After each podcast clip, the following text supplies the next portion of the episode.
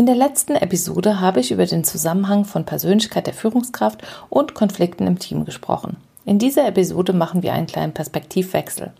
Erfahren Sie, was Sie als Führungskraft oder Teammitglied tun können, damit Konflikte und Mobbing unter Kollegen, Kolleginnen nicht die Zusammenarbeit und den Zusammenhalt im Team stören. Hören Sie zu und bekommen Sie acht direkt umsetzbare Tipps. Viel Spaß beim Hören. Hallo und herzlich willkommen in der Teamküche. Mein Name ist Eva Schäuber. Schön, dass Sie da sind. Hören Sie einfach rein und erfahren Sie, was mich und meine Kunden im Alltag bewegt. Viel Spaß beim Zuhören. In der letzten Podcast-Episode habe ich über den Zusammenhang von Persönlichkeit der Führungskraft und Teamführung gesprochen. Nicht selten sind es gerade besondere Macken von Führungskräften, die dazu führen, dass es Konflikte in der Zusammenarbeit gibt. Und Sie können sich vorstellen, dass diese Macken nicht nur einmal Gespräche in der Teamküche sind. Doch manchmal ist es auch genau andersrum.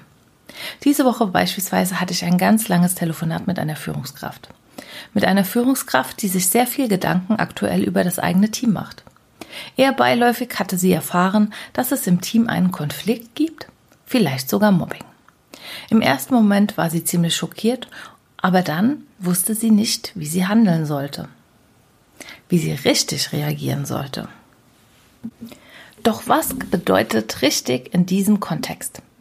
Ist es richtig, genau hinzuschauen und möglichst rasch reinzugreifen?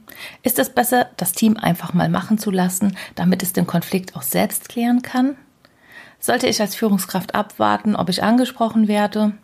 Sollte ich bei Konflikten oder Mobbing als Führungskraft immer eingreifen oder vielleicht nie? Wie proaktiv soll ich sein? Soll ich immer mal wieder hinterfragen, wie die Stimmung im Team ist? Oder wecke ich dabei vielleicht schlafende Hunde, wenn ich das Thema Konflikt und Mobbing aktiv in den Raum stelle? Und was passiert überhaupt, wenn ich mich für die falsche Variante entscheide? Verschlimmere ich vielleicht die Situation? Viele Fragen, auf die es keine richtige oder nicht die eine richtige Antwort gibt. Zuerst einmal sollten Sie vielleicht mit Erklärung der beiden Begrifflichkeiten beginnen. Was ist ein Konflikt und was ist Mobbing? Umgangssprachlich ausgedrückt bedeutet Mobbing am Arbeitsplatz, dass jemand fortlaufend geärgert, schikaniert, blamiert, gemieden oder in sonstiger Weise asozial behandelt wird. Das Tückische daran ist, dass es aber keine allgemein anerkannte Definition von Mobbing gibt. In manchen Teams wird deshalb dieser Begriff auch sehr inflationär verwendet oder nicht differenziert genug hingeschaut, ob es tatsächlich Mobbing ist oder nur Anzeichen für kleinere Reibereien zwischen Kollegen und Kolleginnen. Durch die Verwendung des Mobbing-Begriffes bekommt der Konflikt oder die Streitigkeiten häufig eine ganz neue Dynamik, eine ganz neue Dimension, die der tatsächlichen Realität vielleicht nicht mehr gerecht werden. Hier ist es wichtig, auf das Urteil der Betroffenen zu vertrauen. Wie bewerten die direkt betroffenen Personen das, was gerade so da ist, die Situation? Fühlen sie sich gemobbt oder schätzen sie es eher als normalen Konflikt ein? Mit dieser Einschätzung sollten Sie als Führungskraft oder Teammitglied weiterarbeiten. Versuchen Sie nicht etwas zuzuschreiben, was so gar nicht da ist, sondern bleiben Sie einfach bei den Fakten. Konflikte können innerhalb einer Person existieren, sogenannte innere oder intrapsychische Konflikte, oder sie können zwischen zwei oder mehreren Personen, Parteien auf kollektiver Ebene existieren. Konflikte zwischen Menschen liegen häufig in unterschiedlichen Meinungen, Interessen, Einstellungen, Werten, Handlungen oder Zielen begründet. Da nicht alle Beteiligte ihre Bedürfnisse realisieren können, kommt es zu einer Auseinandersetzung, einem Konflikt. Entscheidend ist dabei das subjektive Erleben, das heißt die Einschätzung der Betroffenen. Wenn der eine einen Konflikt hat, muss das auf der anderen Seite noch lange nicht so sein. In der Praxis gibt es da eine weniger klare Trennung zwischen den verschiedenen Konfliktarten, verschiedene Definitionen und auch der Mobbing- und Konfliktbegriff wird sehr unterschiedlich definiert. Doch was sollten Sie nun tun als Führungskraft oder Teammitglied, wenn Sie merken, dass aktuell ein Konflikt oder Mobbing im Team existiert? Eine wichtige Frage. Sobald Sie merken, dass ein Konflikt oder eine länger dauernde Unstimmigkeit im Team existiert, nehmen Sie sich doch einen Moment Zeit für Einzelgespräche. Einzelgespräche mit den betroffenen Mitarbeitern und finden Sie heraus, was da tatsächlich ist. Dabei geht es nicht um die Wahrheit, sondern um die individuelle Einschätzung, Wahrnehmung der Situation. Denn Konfliktlösungen brauchen ein sehr strukturiertes Vorgehen. Es ist wichtig zu wissen, worum es geht und wer an dem Konflikt beteiligt ist. Als Führungskraft ist es wichtig, dass Sie Konflikte aushalten können. Das, was leicht klingt, ist nicht immer wirklich leicht. Viele empfinden Konflikte als sehr unangenehm und sehen dann mal lieber weg. Die angespannte Stimmung im Team wird dann zu einer neuen Normalität und Stück für Stück vermindert sich die Arbeitsfähigkeit des Teams. Stück für Stück werden immer mehr Teammitglieder in den Konflikt reingezogen, es bilden sich Koalitionen und Sympathien werden neu verteilt. Schwierig wird es, wenn das Motto gilt, bist du nicht für mich, dann bist du gegen mich. Dann haben Teammitglieder nur noch die Chance, sich für eine der beiden Parteien zu entscheiden. Neutralität ist nicht mehr wirklich eine Option. Neutralität hingegen führt zu einer Isolation und einer Ausgrenzung.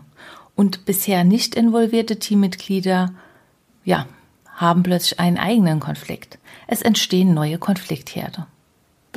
Deshalb gibt es auch einen wichtigen Grundsatz bei Konfliktlösungen.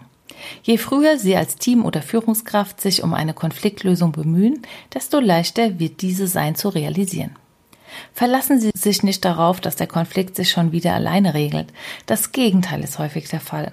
Konflikte schwelen, manchmal verdeckt, manchmal offen weiter.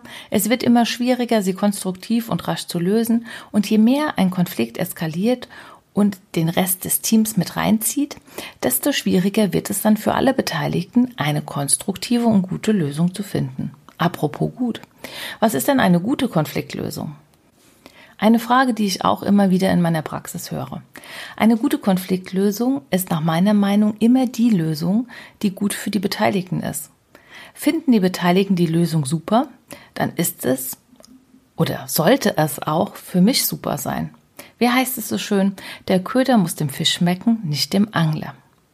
Denn Konfliktparteien sind immer Experten für ihr Problem. Hören Sie als neutrale Person immer genau hin. Versuchen Sie nicht im Kopf der anderen zu denken oder die optimale Lösung zu finden. Letztlich ist eine durch Dritte vorgeschlagene Lösung immer nur die zweitbeste Lösung. Die beste Lösung finden die Parteien im Regelfall immer selbst. Auch wenn die Beteiligten Sie darum bitten, dass Sie gerne die Lösung ohne die Unterstützung der Führungskraft finden möchten, kann das in der Praxis sehr gut funktionieren. Vertrauen Sie da auf Ihr Gefühl. Wenn Sie denken, es wäre gut, dann lassen Sie die Betroffenen einfach alleine diese Lösung suchen. Geben Sie Spielraum. Wichtig ist jedoch hier als Führungskraft zu signalisieren, dass Sie da sind, wenn Unterstützung gebraucht wird. Und wenn Sie merken, dass es nicht funktioniert, dann greifen Sie ein.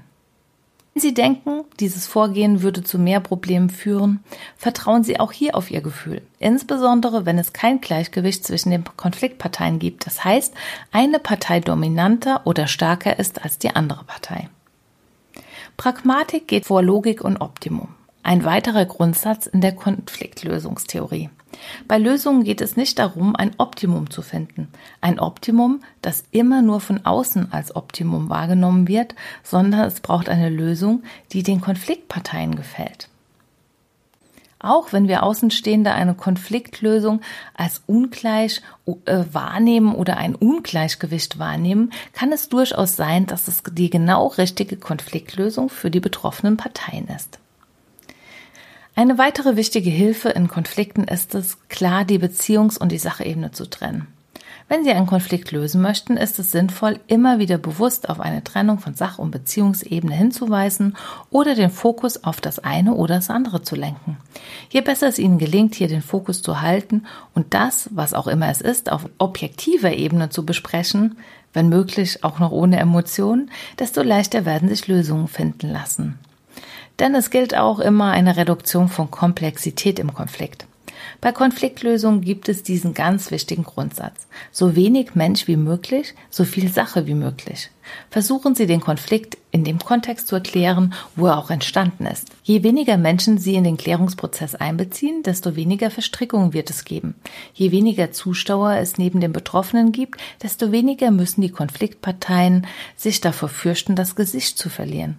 Es braucht im Regelfall keine Zeugen, die den Konflikt noch weiter anfachen oder ihre individuelle Perspektive bei der Suche nach der Wahrheit beitragen. Weil die Suche nach der Wahrheit macht unglücklich. Dieses Phänomen hängt nach meiner Meinung damit zusammen, dass es die eine Wahrheit gar nicht gibt. Unterschiedliche Wahrnehmungen führen zu unterschiedlichen Wahrheiten. Wenn ich beginne, über die eine Wahrheit zu streiten, dann verhindere ich die Suche nach der Lösung und verstricke mich immer mehr in das Problem. Wenn Sie nun unsicher sind, ob Sie als Führungskraft in einem Konflikt gefordert sind und eingreifen sollten oder nicht, dann fragen Sie doch einfach mal nach. Die Parteien wissen im Regelfall schon ganz genau, was sie in diesem Moment brauchen. Und nun der wichtigste Tipp zum Schluss. Wenn Sie sich selbst in einen Konflikt verstrickt haben, dann nehmen Sie sich Zeit. Folgen Sie nicht direkt Ihrem ersten Impuls. Zählen Sie bewusst bis 100, bevor Sie reagieren. Wenn möglich, schlafen Sie gerne noch eine Nacht darüber, ob es sich lohnt, in den Konflikt wirklich einzusteigen. Selbstverständlich gilt dies nur, wenn keine direkte Reaktion erforderlich ist. Sie erinnern sich vielleicht noch an die Führungskraft, über die ich zum Einstieg in diese Episode berichtet habe? Vielleicht fragen Sie sich nun, wie unser Gespräch weitergegangen ist. Wir haben gemeinsam die verschiedenen Möglichkeiten erörtert und haben versucht, Ihren eigenen Standpunkt herauszuarbeiten. Letztlich hat sie sich dazu entschieden, das Thema offen im Team anzusprechen. Für diese konkrete Situation eine gute Wahl, die letzten Endes auch zur Klärung der Situation beigetragen hat. Wenn Sie merken, dass Sie eine Klärung auf Teamebene nicht oder nicht leisten können oder diese nicht mehr möglich ist, weil beispielsweise der Konflikt bereits zu weit eskaliert ist, dann suchen Sie sich doch Unterstützung. Neutrale Unterstützung im Rahmen einer Supervision, eines Teamcoachings oder einer Mediation. Und manchmal reicht sogar schon eine Moderation. Sprechen Sie mit einem Konfliktexperten, was in Ihrer konkreten Situation und zum jetzigen Zeitpunkt noch möglich ist. Je weiter ein Konflikt eskaliert, desto schwieriger wird es, das Thema im Kleinen ohne neutrale Begleitung zu klären und für alle Beteiligten eine gute Win-Win-Lösung zu finden. Eine Lösung, die Vorteile für alle birgt. Schauen Sie genau hin, nicht weg. Auch wenn es nicht immer angenehm ist, aber Konflikte und Mobbing lösen sich nach meiner Erfahrung nicht einfach in Luft auf. In diesem Sinne freue ich mich auf unser Wiedersehen in der Team Küche. Machen Sie es gut und bis bald. Ihre Eva Schäuber.